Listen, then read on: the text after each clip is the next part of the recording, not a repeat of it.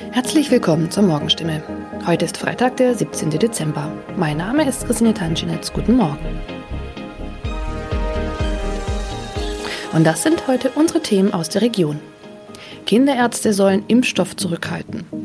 Freifahrt in der Stadtbahn bei kaputten Automaten. Und Papagei überlebt Wohnungsbrand und wird Tage später gefunden. Weil nicht genügend Corona-Impfstoff für Kinder im Alter von 5 bis 11 Jahren vorhanden ist, fordert das Land Baden-Württemberg nach Informationen der Heilbronner Stimme dazu auf, ausreichend Impfstoff für die Zweitimpfung zurückzuhalten. Von der Bundesebene wurde uns mitgeteilt, dass auch die Lieferung des Impfstoffs für Kinder im Alter zwischen 5 und 11 Jahren voraussichtlich nicht in der erwarteten Menge lieferbar sein wird, heißt es in einem Schreiben vom Sozialministerium, das am Donnerstag landesweit an die mobilen Impfteams, die Stadt- und Landkreise sowie an die Kinderärzte per Mail verschickt worden ist. Das Schreiben liegt unserer Redaktion vor. Baden-Württemberg wurde vom Bund zuletzt zugesagt, bis zum Jahresende rund 300.000 Dosen des Kinderimpfstoffes zu erhalten. Diese Zusage kann nun offenbar nicht eingehalten werden. Sollten vom Bund anderslautende Informationen kommen, werde das Sozialministerium diese umgehend an die impfenden Akteure weitergeben und die Verteilung anpassen. Mehr dazu lesen Sie heute auf stimme.de. Seit 1. November hat der Stadtbahnbetreiber Albtal Verkehrsgesellschaft AVG die Fahrscheinautomaten in den Stadtbahnen stillgelegt. Sie sind noch da, funktionieren aber nicht. Da alle Haltestellen nun mit stationären Automaten ausgestattet werden, seien die Automaten in den Zügen nicht mehr nötig, erklärt die AVG die Gründe. Die Geräte sollen nun Zug um Zug in den 229 Stadtbahnen ausgebaut werden. Nur damit fällt auch die Alternative weg, wenn ein Automat an einer Haltestelle defekt ist. Was gilt dann? Manchmal sind Haltestellen einige Kilometer entfernt. Soll ein Kunde, der vielleicht wichtige Termine hat, so einen Umweg auf sich nehmen, wenn ein Automat an einem Haltepunkt defekt ist? Oder gilt eine Kulanzregel und er darf dennoch in die Bahn einsteigen? AVG-Sprecher Michael Kraut stellt für das Gebiet des Karlsruher Verkehrsverbunds klar, Dort dürfen Fahrgäste bei einem defekten Automaten an der Haltestelle einsteigen. Sie sollten den Defekt entweder dem Stadtbahnfahrer oder gegebenenfalls dem Prüfpersonal in der Bahn melden. In dem Fall werde kein erhöhtes Beförderungsentgelt verhängt. Man könne jederzeit prüfen, ob eine Störung an einem bestimmten Automaten vorlag. Auch im Heilbronner Hohenloher Haller Verkehrsverbund gilt diese Kulanzregel. Mehr dazu lesen Sie auf stimme.de. Am vergangenen Samstag kam es in Neckargartach zu einem Wohnungsbrand, bei dem ein Mann und ein Papagei verletzt wurden. Ein zweiter Papagei blieb unverletzt. Später stellte sich heraus, dass sogar ein dritter Papagei in der Wohnung sein müsste. Wenige Tage nach einem Hausbrand in Heilbronn haben Feuerwehrleute einen überlebenden Papagei aus einer betroffenen Wohnung gerettet.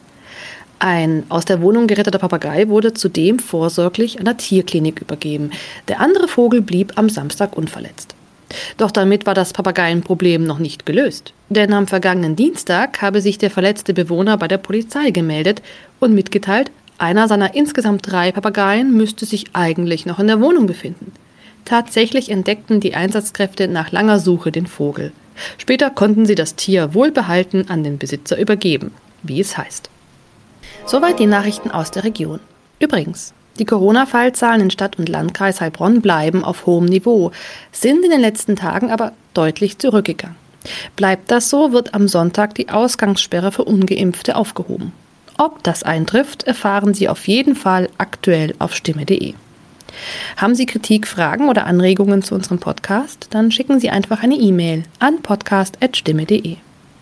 Weiter geht es hier mit Nachrichten aus Deutschland und der Welt mit unseren Kollegen und Kolleginnen aus Berlin. Ich verabschiede mich für diese Woche. Wir hören uns im neuen Jahr wieder und ich wünsche Ihnen eine besinnliche Weihnachtszeit und einen guten Rutsch. Vielen Dank und einen schönen guten Morgen. Ich bin Benjamin Kloß und das sind heute unsere Themen aus Deutschland und der Welt. Noch keine Regierung gebildet, aber im Bundestag sollen heute die ersten Pläne besprochen werden. Was ist an den Grenzen von Belarus und Polen los? Und wir schauen auf die weiter steigenden Benzinpreise. Das Ende der epidemischen Lage, aber trotzdem neue Corona-Regeln wie 3G am Arbeitsplatz.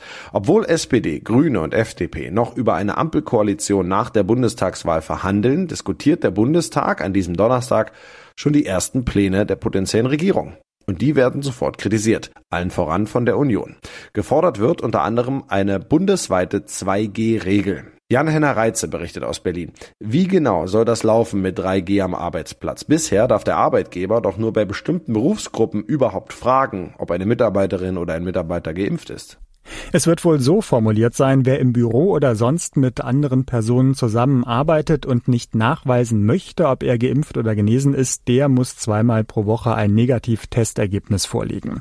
Theoretisch könnte das also auch ein Geimpfter machen, der seinen Impfnachweis nicht vorzeigen will. Praktisch wird es aber natürlich die Ungeimpften treffen. Einige wichtige Fragen sind noch offen, zum Beispiel, ob ein Mitarbeiter, der überhaupt nicht mitmachen will, auch nicht beim Testen rausgeschmissen werden kann oder dann nicht mehr mehr bezahlt wird. Kommen könnte auch noch, dass zeitlich begrenzt dann doch jeder Mitarbeiter, egal in welchem Beruf, nach seinem Impfstatus gefragt werden darf. Ja, wie wird das heute im Bundestag ablaufen? Es ist ja etwas kurios, dass ein Ampelentwurf besprochen wird, obwohl die Koalitionsverhandlungen von SPD, Grünen und FDP noch laufen. Den Ampelparteien ist ja von der Union vorgeworfen worden, sich in Sachen Corona wegzuducken und nichts auf die Reihe zu kriegen. Das zeigt vor allem CDU und CSU sind schon angekommen in ihrer neuen Oppositionsrolle im Bundestag. Das wird sich auch in der Debatte in Form von Verbalattacken auf die Pläne zeigen. Umgekehrt wird Olaf Scholz erstmals ja als inoffizieller Kanzler sprechen und die Ampelpläne verteidigen. Also das ist schon so eine Art vorgezogener Start und wird den ersten Eindruck prägen, wie SPD, Grüne und FDP dann auch als echte Regierung zusammenarbeiten könnten. Ja, kritisiert wird ja unter anderem, dass bei so hohen Infektionszahlen wie nie zuvor unpassend sei, ausgerechnet jetzt die epidemische Lage auslaufen zu lassen. Wieso wird das überhaupt gemacht? Die epidemische Lage ist vor allem eine Formalie, die es Bundes- und Landesregierungen einfacher macht und gemacht hat, schnell und im Alleingang Corona-Regeln festzulegen. An diesem Jahr Notstand gab es immer wieder Kritik und eigentlich war es auch Konsens, dass dieser Ausnahmezustand schnellstmöglich beendet werden soll. Das kommt jetzt eben auch und rein formal wird sozusagen die Rechtsgrundlage entschärft, die Corona-Macht der Regierungen kleiner. Umgekehrt werden die Regeln selbst durch die neue Rechtsgrundlage sogar verschärft mit 3G am Arbeitsplatz oder Testpflicht in Pflegeheimen auch für Geimpfte und so weiter. Gefordert wird ja eine bundesweite 2G-Regel. Was spricht dafür, was spricht dagegen? Klar, einheitliche Regeln machen es einfacher. Andererseits gibt es immer noch viele Landkreise, vor allem in Niedersachsen und Schleswig-Holstein mit Inzidenzen unter 100 oder sogar unter 50. Allgemein sollen die Infektionszahlen ja außerdem sowieso nicht mehr so wichtig genommen werden, sondern mehr die jeweils regionale Belegung der Krankenhäuser ausschlaggebend für die Beschränkungen sein. Vermutlich wird es ähnlich laufen wie im letzten Winter, als dann ja zum Schluss die Bundesnotbremse kam. Erst wenn sich zeigt, die Länder kriegen es allein nicht hin, wird nochmal neu über bundesweit 2G nachgedacht. Die kalte Jahreszeit beginnt ja erst. Könnte es im Laufe des Winters doch wieder auf einen Lockdown hinauslaufen? Momentan gibt es ja ständig neue Rekordzahlen bei den Inzidenzen und Infektionszahlen. Es gibt zumindest einen kleinen Hoffnungsschimmer, dass uns die Impfungen doch weiterhelfen. Trotz der Rekordzahlen bei den Neuinfektionen steigt die Zahl der Intensivpatienten im Moment langsamer als im vergangenen Jahr um diese Zeit. Ende Oktober hatten wir rund 1800 Covid-19-Patienten auf Intensivstationen. Im letzten Jahr waren es zu diesem Zeitpunkt mit 1500 weniger. Innerhalb der vergangenen beiden Wochen hat sich das Verhältnis umgekehrt. Die Zahl hat sich dieses Jahr von 1800 auf rund 2700 erhöht. Vor einem Jahr ging es im gleichen Zeitraum von 1500 hoch auf mehr als 3000. An der EU-Außengrenze zwischen Belarus und Polen sammeln sich immer mehr Migranten. Wie viele es genau sind, ist noch unklar. Polen hat tausende Soldaten an der Grenze stationiert, angebotene Unterstützung von weiteren EU-Grenzsoldaten aber bisher ausgeschlagen. Der belarussische Machthaber Alexander Lukaschenko weist Vorwürfe der EU zurück, für die Lage verantwortlich zu sein. Ulf Mauder berichtet aus Moskau. Lukaschenko streitet ab, etwas mit Schleusung, die ihm von der EU vorgeworfen wird, zu tun zu haben. Wie sehen die Fakten aus? Wie kommen die Migranten an die belarussische Grenze? Ja, Lukaschenko behauptet, internationale Schleusernetzwerke seien da am Werk und die hätten in Belarus ein Loch entdeckt. Und er sagte auch, dass er selbst nichts unternehmen will, um die Menschen aufzuhalten. Lukaschenko erklärte, dass sie ganz normal und legal auf dem Flughafen in Minsk einreisen und dann auch zur EU-Grenze weiterreisen könnten. Dabei helfen ihnen Schleuser, wie er einräumt, aber niemand in Belarus habe etwas damit zu tun und schon gar nicht er selbst, wie er sagte. Gibt es eine Möglichkeit, wie die Situation entspannt oder gelöst werden könnte? Im Moment sind die Fronten völlig verhärtet. Die polnische Seite will niemanden durchlassen und wer doch einen Durchbruch schafft, wird wieder zurückgeschickt. Diese sogenannten Pushbacks sind umstritten, aber das Parlament in Warschau hat sie genehmigt. Russlands Präsident Putin hat Kanzlerin Merkel nun direkte Verhandlungen vorgeschlagen zwischen der EU und Lukaschenko. Der Machthaber könnte dann also doch einwilligen, die Migranten aufzuhalten, wenn der Westen Westen im Gegenzug zum Beispiel auf Sanktionen gegen Belarus verzichten würde. Da die EU aber im Moment Lukaschenko gar nicht als Präsident anerkennt, gilt das als kaum wahrscheinlich. Was ist über die Migranten eigentlich bekannt, die dort an der Grenze landen? Wo kommen sie her? Was wird ihnen versprochen? Erwarten sie in der EU willkommen zu sein. Soweit bekannt sind die meisten Menschen kurdischer Abstammung. Sie kommen mit Flügen aus arabischen Ländern oder auch aus der Türkei in Minsk an. Die Menschen aus dem Irak oder Syrien erzählen, sie hätten entweder über Freunde oder teils auch regelrechte Reisebüros von der Route erfahren. Der Machtapparat in Minsk steht auch deshalb im Verdacht, an den Angeboten aktiv mitgewirkt zu haben, weil Belarus bisher nie als Migrationsroute aufgefallen ist. Und Lukaschenko hat selbst zu Beginn Beginn der Krise öffentlich erzählt, es gebe im Westen Jobs und Gemütlichkeit. Besonders Deutschland, meinte er, warte auf die Arbeitskräfte.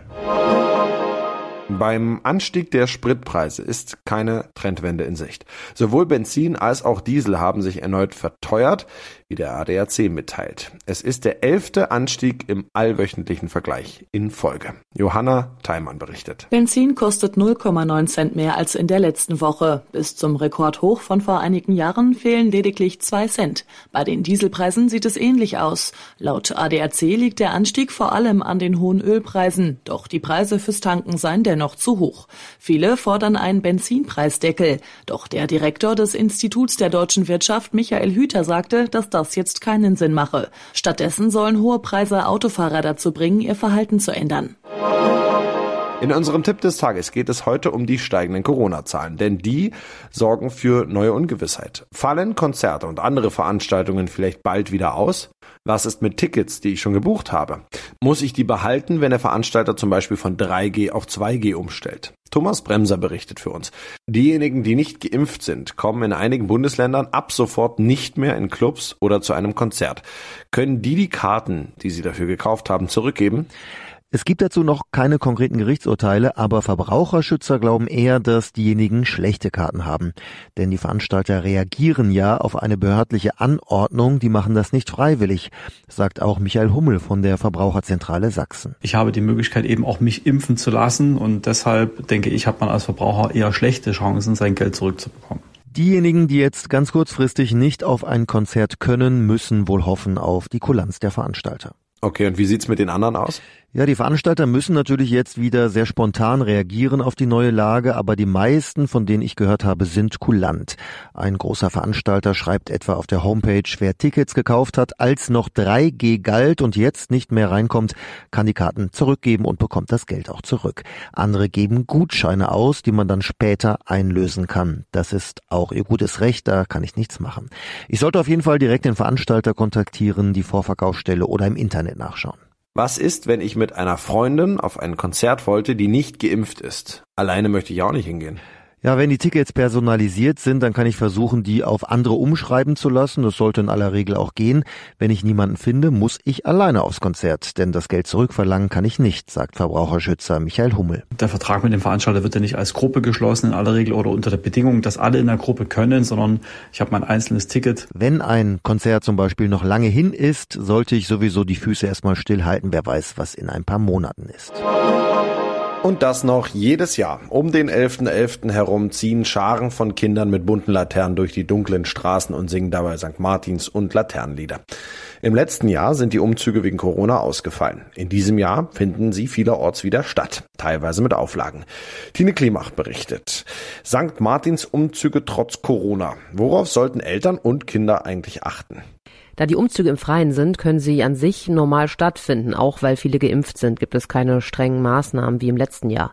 Aber wegen der steigenden Zahlen ist so mancher Veranstalter vorsichtig und macht die Umzüge eine Nummer kleiner oder mit Auflagen wie 3G, also nur geimpft, genesen oder getestet kann man teilnehmen. Das ist ganz unterschiedlich. Wichtig ist aber nach wie vor, dass sich die Teilnehmer an die allgemeinen Hygieneregeln halten, also Abstand halten und Maske auf, wenn es eng wird.